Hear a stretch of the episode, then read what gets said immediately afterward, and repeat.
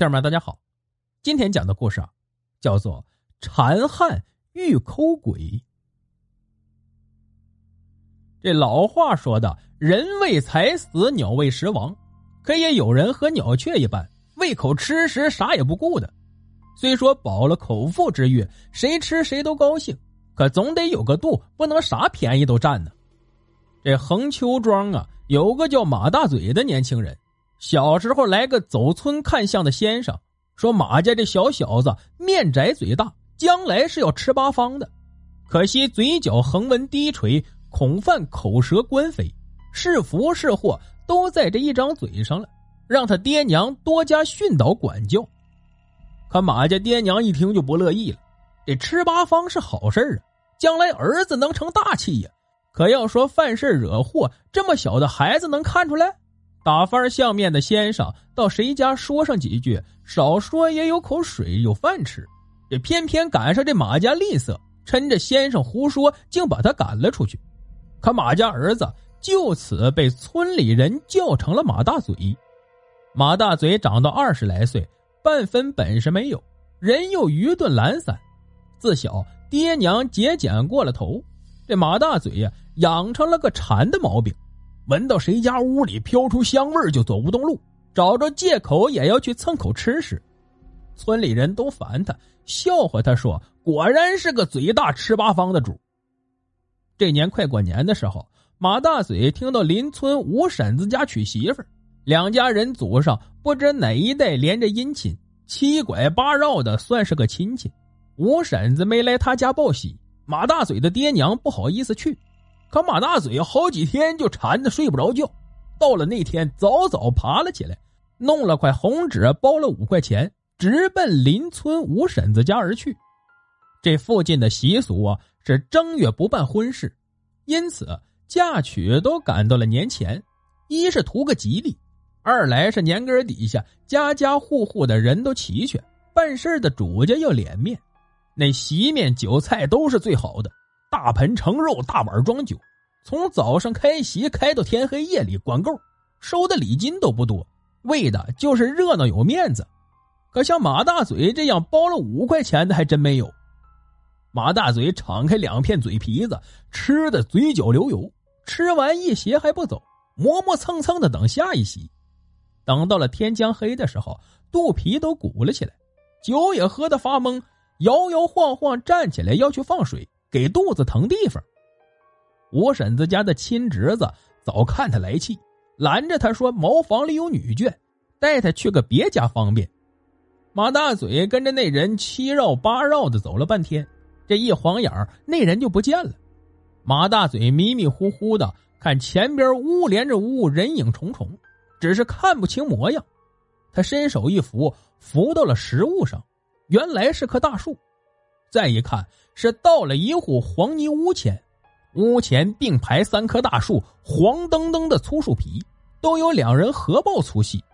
那树下屋前围着一群人，都蹲着用手往嘴里塞东西吃。旁边一个黑衣服老太太气得哇哇直叫，可没人理睬她，仍是吃个不停。马大嘴听那些人吧唧吧唧嚼的香，他急呀，干脆也不找茅厕了，在树后一扯裤带就开始尿。这说也奇怪，他尿一下，树就矮细一圈还没等尿完呢，那三棵大树忽的就不见了，像是钻到了地底下。马大嘴一手扯着裤带，一手揉眼睛，可了不得，眼前没有房子，也没有树，倒是连绵一大片的坟包包。他脚底下是三根被尿冲倒了的黄线香，还有几堆馍馍夹生饭菜。上面沾着些黄纸灰，也都被尿焦了。这马大嘴吓得一激灵，他这是误入了谁家的坟头，毁了公品呢？他扭头想跑，刚转过身子，就见身后黑压压站了一群人，都冲他龇牙咧嘴，尤其是那个黑衣服老太太，气得眼睛红彤彤，两只枯干手爪长出长长的尖指甲，奔着马大嘴面门上抓过来。那晚，马大嘴摸黑跑回了自己家，刚进院子门就喊饿。他爹娘早就睡下了，早睡省电呢。可听马大嘴在灶房里扒盆拿碗的不消停，只能一边骂一边爬起来，骂马大嘴是饿死鬼投胎，吃席面还能吃不饱，这钱都白花了。马大嘴可不管他爹娘怎么打骂他，只瞪着发红的眼珠子嚷嚷饿。他家灶房里连菜汤菜叶也没有，马大嘴推开的爹娘，一手拎起菜刀直奔院子里的鸡笼子。他爹娘反应过来时。三四只老母鸡都被抹了脖子，满院子扑腾。马大嘴他爹娘心疼啊，扑上去要拍打马大嘴。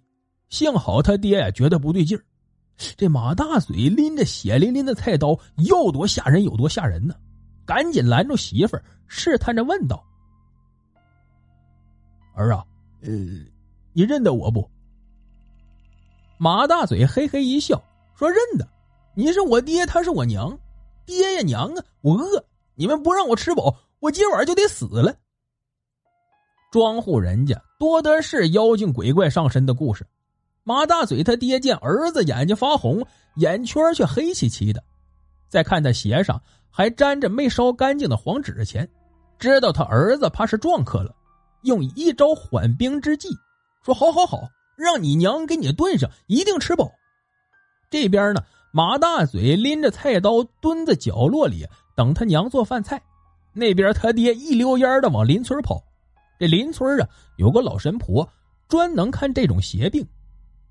老神婆见到马家已经是一两个时辰以后了，马大嘴把一大锅的鸡肉吃的汤水不剩，啃着骨头，正催他娘再去杀鸡，一边还用手抓着冒气的米饭往嘴里塞。神婆子哎呦一声。扯开马大嘴的衣服一瞧，肚皮鼓得像是小山包，上面血管像是一条条小青蛇。马大嘴眼睛已经翻了白，还扯着脖子往下咽，这再吃就要出人命了。老神婆摆上架势，可咋问马大嘴他都不回答，边吃还边发出叽叽咕咕的笑声。老神婆看马大嘴边吃边舔牙花子，一拍大腿。说：“原来是石老太太你呀！这石老太太也是邻村的，正是老神婆家的邻居。前两三年过了世，她活着的时候吃东西就吧唧嘴，还用上下嘴唇蹭牙花子，舔的一点油性都不剩下。这万八千里的人呢，就他这么一个吃饭的，所以一眼就看出来了。这石老太太呀，抠门是出了名的，一分钱一粒米都是好的。”弄得老头子早早过了世，他儿子和儿媳妇不省自己，光省老娘的。这石老太太呢，得了病也不给治，搁在家里等死，一个月吃不进东西，竟是活活饿死的。不知怎么竟上了马大嘴的身，这后生咋得罪了他，快要被撑死了。马大嘴见老神婆道出他的名字，也不再装马家儿子了。边嚼着骨头，边狠狠的骂道：“可不就是我，这混账小子跑到我坟头撒尿不说，还浇了我的香火，断了我的供食。老婆子，我三年整啊，挨饿受冻，还要被那些野鬼欺负。好不容易我哥哥来看看我，送点钱粮，没被野鬼抢光，都被这小崽子给冲撞没了。我不知他是谁。”您瞧，这事巧的，原来是石老太太抠门，自来没有给先人上供烧纸钱的习惯。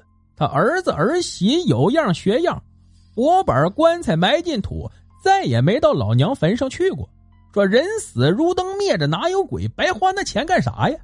好歹今年是石老太太的娘家哥哥身体病弱，想起这个先走了一步的妹妹，老远跑来给上了香供，点了江水。老头子年纪也大了，不等香烧完就回去了，哪知道被这马大嘴给冲了。那香烛起的是沟通阴阳的作用，香火一灭，满地纸钱捡不起来，贡品吃食也吸不到烟火气。